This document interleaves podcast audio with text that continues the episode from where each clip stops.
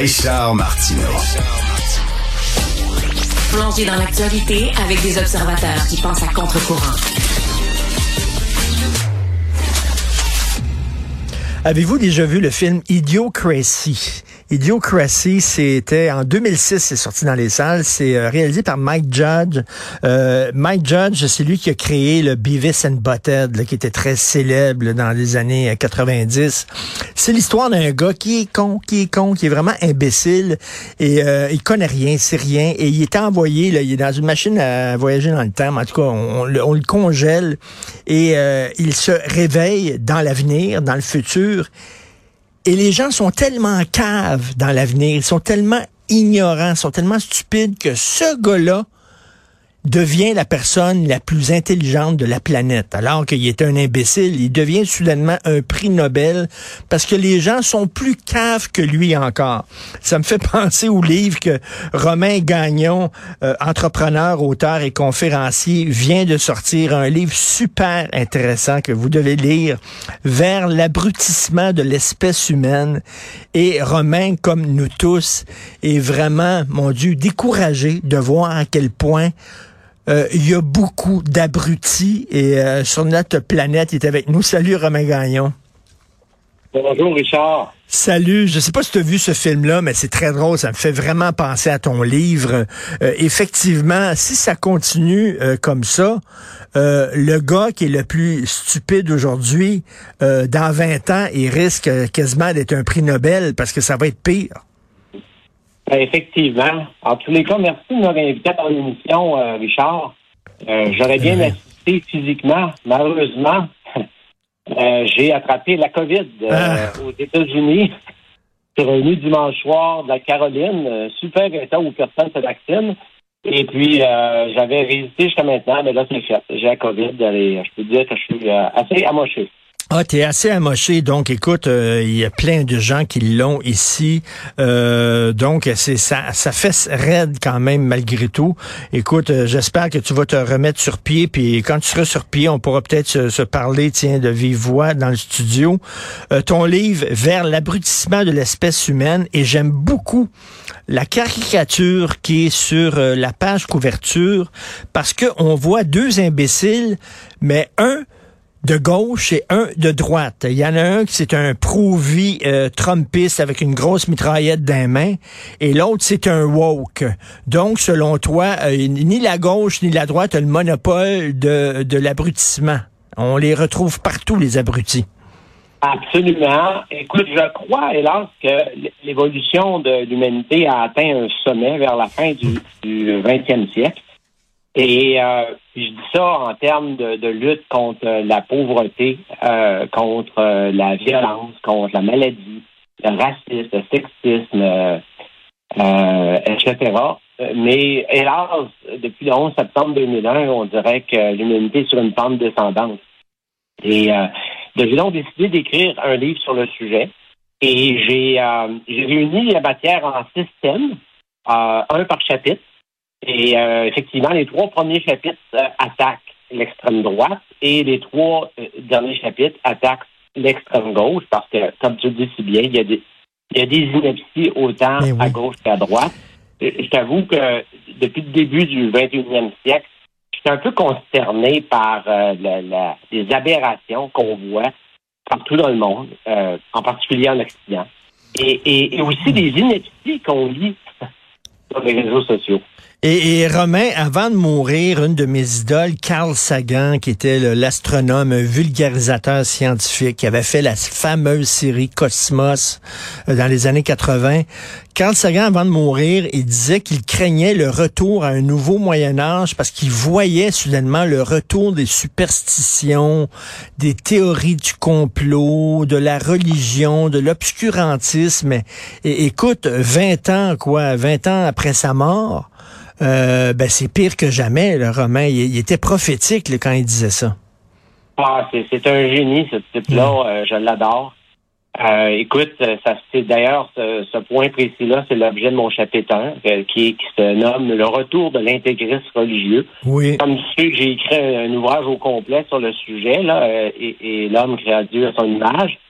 que, que j'avais déjà présenté d'ailleurs à ton émission il y a deux ans. Euh, alors, euh, je reprends le sujet dans mon chapitre 1, mais euh, j'explique la suite aussi parce qu'il y a eu, il y a eu une suite depuis que j'ai écrit le livre. vite, vite, je peux te nommer les autres chapitres. Conspirationnisme, c'est le chapitre 2. Le climato-scepticisme, c'est le chapitre 3. La théorie critique de la race, le chapitre 4. L'idéologie du genre, le chapitre 5. Et finalement, le chapitre 6, obésité, végétalisme et autres troubles alimentaires. Conviendra qu'avec moi, euh, on pourrait remplir une mission complète avec chacun de ces chapitres. Ben oui. ben oui, tout à fait. Mais c'est les gens qui, en fait, les gens qui qui voient pas la réalité, euh, qui euh, qui vivent soit au pays des licornes, soit au pays des complots, etc. Et, et, autant les, les woke que les, les Trumpistes. Et, et tu dis à la fin de ton livre, tu vas loin, Romain, parce que tu dis que le complotisme devrait être reconnu comme une maladie maladie mentale. T'es-tu vraiment sérieux? Ah, je suis très sérieux, puis je dis pas ça à la légère. Écoute, j'ai fait mes devoirs, mes références sont dans mon livre. Ce qui m'a frappé, j'ai assisté à une conférence de Thierry Ripoll, qui est un, psychologue euh, français qui s'est penché sur la question. Il y a beaucoup de chercheurs dans le monde qui ont étudié le phénomène du conspirationnisme. Et euh, dont lui, euh, il a donné une conférence en virtuel via Outre-mer au Sceptique du Québec, avec lequel j'ai assisté. J'ai été fasciné euh, par ce type-là. Bien que j'ai acheté son, dernier livre, je l'ai dévoré. Euh, et après ça, je me suis à lire ses études de référence dans son livre. J'ai étudié plusieurs auteurs. J'en fais la synthèse euh, dans mon chapitre 2, justement, où je trace un... Parce que, je veux dire, honnêtement, sans rentrer dans les détails, c'est que, bon, il faut pas se surprendre que des, des, camionneurs, des, gens, on s'entend que sans, euh, sans, méchanceté, là, ça prend pas un PhD pour conduire un 28 roues, là, euh, que des camionneurs comprennent pas toutes les subtilités euh, de la virologie puis y manifester à Ottawa. Mais ce qui m'épatait, c'était pas ça. le, on sait, les réseaux sociaux ont donné un micro aux gens un petit peu moins instruits qui n'avaient pas de micro autrefois. Alors, ça a des avantages sur le plan démocratique, ça a d'autres genres d'inconvénients. Hein toujours intelligent ce qu'on lit sur les réseaux sociaux. Mais moi, ce qui me passe pas ça, c'est que j'ai je connais, j'ai connu des gens euh, intelligents, instruits, qui étaient conspirationnistes. Hmm. Et ça, j'arrivais pas à me l'expliquer. Et, je t'avoue, tu te rappelles, tu m'avais invité à dernière fois ton émission, j'avais écrit un article dans le Devoir sur le conspirationnisme. Conspirationniste, dis-je. Mais croyez ou non, j'ai perdu des amis Facebook, là, puis euh, moi, j'invite pas tout le monde sur Facebook, j'ai juste 500 amis, c'est tous des gens que j'ai côtoyés. Euh, c'est une règle. Mais j'ai perdu des amis, des amis que je, que je fréquentais depuis 20 ans, suite à cet article-là. Et là-dedans, ben, je veux dire, je n'aimerais personne, mais des gens qui, ont même une formation médicale. Comment quelqu'un qui est informé peut délirer au point de devenir anti Et, hmm. et c'est ça qui a piqué ma curiosité. C'est pour ça que hmm. j'ai lu le Ripoll. Et j'arrive sans rentrer dans le détail, je, je vais t'en donner si tu le veux, mais essentiellement, c'est la même explication, Richard, pour laquelle, bon, on sait qu'aux États-Unis, euh, la grande majorité de la population est croyante. Hein, euh, même si les États-Unis sont un peuple fort et puissant, le quotient intellectuel moyen de l'Américain est un des plus faibles au monde. Bon. Alors, individuellement, pas les linéaire. Mais il y a des plus grands génies scientifiques qui sont là. Alors, quand on fait des statistiques, comme je, le disais dans mon avant-dernier livre, 93% euh, des scientifiques aux États-Unis sont athées. Et ça m'étonnait qu'il y ait 7% des scientifiques qui ne soient pas athées. Mais l'explication, là, c'est la même, Richard. Le mécanisme, là, l'espèce de psychose, parce que c'est faut, faut euh, appeler les choses par leur nom, c'est véritablement une psychose, là. Euh, euh, la psychose qui explique la foi est la même que celle qui explique le conspirationnisme. Et le mécanisme psychologique, je le décris dans mon chapitre. Et, donc, les croyants, si tu dis que les conspirationnistes, ça devrait, le, le, complotiste devrait être considéré comme une maladie mentale, est-ce que tu es en train de me dire que la foi euh, et la croyance religieuse aussi devraient être considérées comme... Là, je marche sur des œufs. Et, on, on, va nuancer les choses, OK? Croire en Dieu au sens panthéiste, OK? Croire en Dieu au sens de Spinoza, au sens d'Einstein. C'est pas une maladie mentale. Je veux dire, on peut croire qu'il y a une force supérieure qui agence tout dans l'univers. Il n'y a pas de problème avec ça. Mais croire en Dieu au sens théiste au sens du christianisme ou de l'islamisme. Oui, honnêtement, je sais que c'est pas politiquement correct. Non, mais de dire, par exemple, je sais pas, là, si, si tu es juif puis tu vas manger des, des fruits de mer que Dieu va être fâché, à un moment donné, ça n'a pas de bon sens. Ben, tu sais, c'est ou si t'es musulman, puis je peux pas manger telle sorte d'aliment, ou je dois absolument porter le voile, sinon euh, Dieu va me punir. À un moment donné, ce sont des béquilles complètement débiles, c'est ce que tu dis. Là. Ben, tu dis, écoute, là, comme si Dieu avait pas autre chose à faire que de surveiller ces bonnes musulmanes portent leur hijab. C'est complètement ridicule. Comment est-ce que quelqu'un d'intelligent, ben, autrefois qu'un bédouin illettré dans le désert en Arabie Saoudite pense ça, c'est compréhensible. Ça veut pas dire que le gars souffre de psychose. Mais que quelqu'un, aujourd'hui, en Occident, qui a accès à l'information, qui est à l'école, continue à croire ça, ben, clairement, c'est une psychose. Mais, comme on dit, hein, une religion, c'est une secte qui a réussi. Alors, euh, on peut pas on peut pas parler de psychose parce que c'est pas politiquement correct. Parce que ces gens-là votent, hein, et on veut les voter. Il n'y a pas un politicien qui a le courage de dire les vraies choses. Hein. Ben c'est ça, ton livre est quand même euh, assez courageux. T'appelles un chat un chat. Écoute, je vais euh, quand tu vas être sur pied, tu vas revenir euh, en studio, puis on va pouvoir se reparler plus longuement et de vive voix de ton livre parce que c'est quand même, je trouve, un livre important vers l'abrutissement de l'espèce humaine. C'est un peu déprimant, par exemple. C'est décourageant ton livre là. Tu dis, tabarnouche qu'il y en a des bozos, il y en a des gens ignorent et comme tu dis, ça fait des enfants, ça transmet leur ignorance leurs enfants et là, ça fait qu'on s'en va, on s'en va pas sur le bon bord, là. Heureusement que le gouvernement du Québec récemment a imposé les examens du ministère euh, aux parents qui élèvent, qui donnent l'éducation scolaire à leurs enfants à la maison.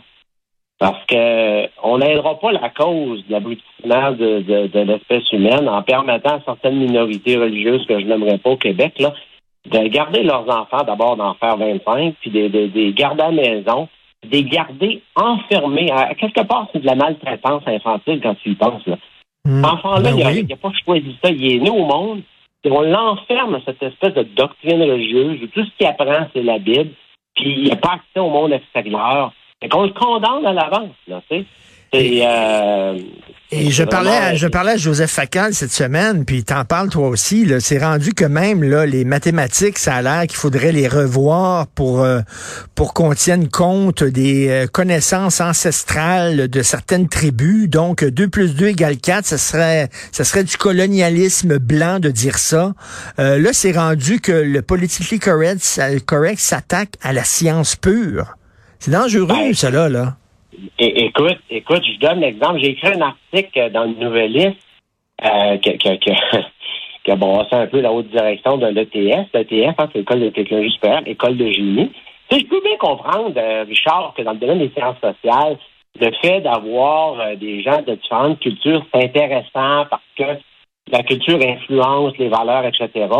Mais en génie, là, moi, quand je prends l'avion, là, je m'en fous bien que celui qui a fait la conception, il soit gay ou il soit ben trans ou whatever. Je veux que l'avion tienne en vol et que j'arrive sain sauf. Ben, imagine-toi que la chaire de recherche Marcel Gauvreau, là, de l'ETS, là, euh, avait dans ses critères, 40% de ses critères de sélection, c'était pas la qualité des publications du scientifique, c'était pas euh, son expérience d'enseignement, tout ça, non. C'était les qualités EDI. Puis le résultat final, c'est que les, six candidats, les 10 candidats retenus pour la, bourse de recherche, il n'y en a aucun qui est un homme blanc francophone. C'est. Et on, est au Québec, là. C'est déprimant. Ces critères-là ne devraient même pas jouer là-dedans. On s'en fout. Là. On veut-tu la meilleure recherche que le gars, il couche avec des hommes, avec des femmes qui soient bi ou non binaires? Ça devrait même pas compter.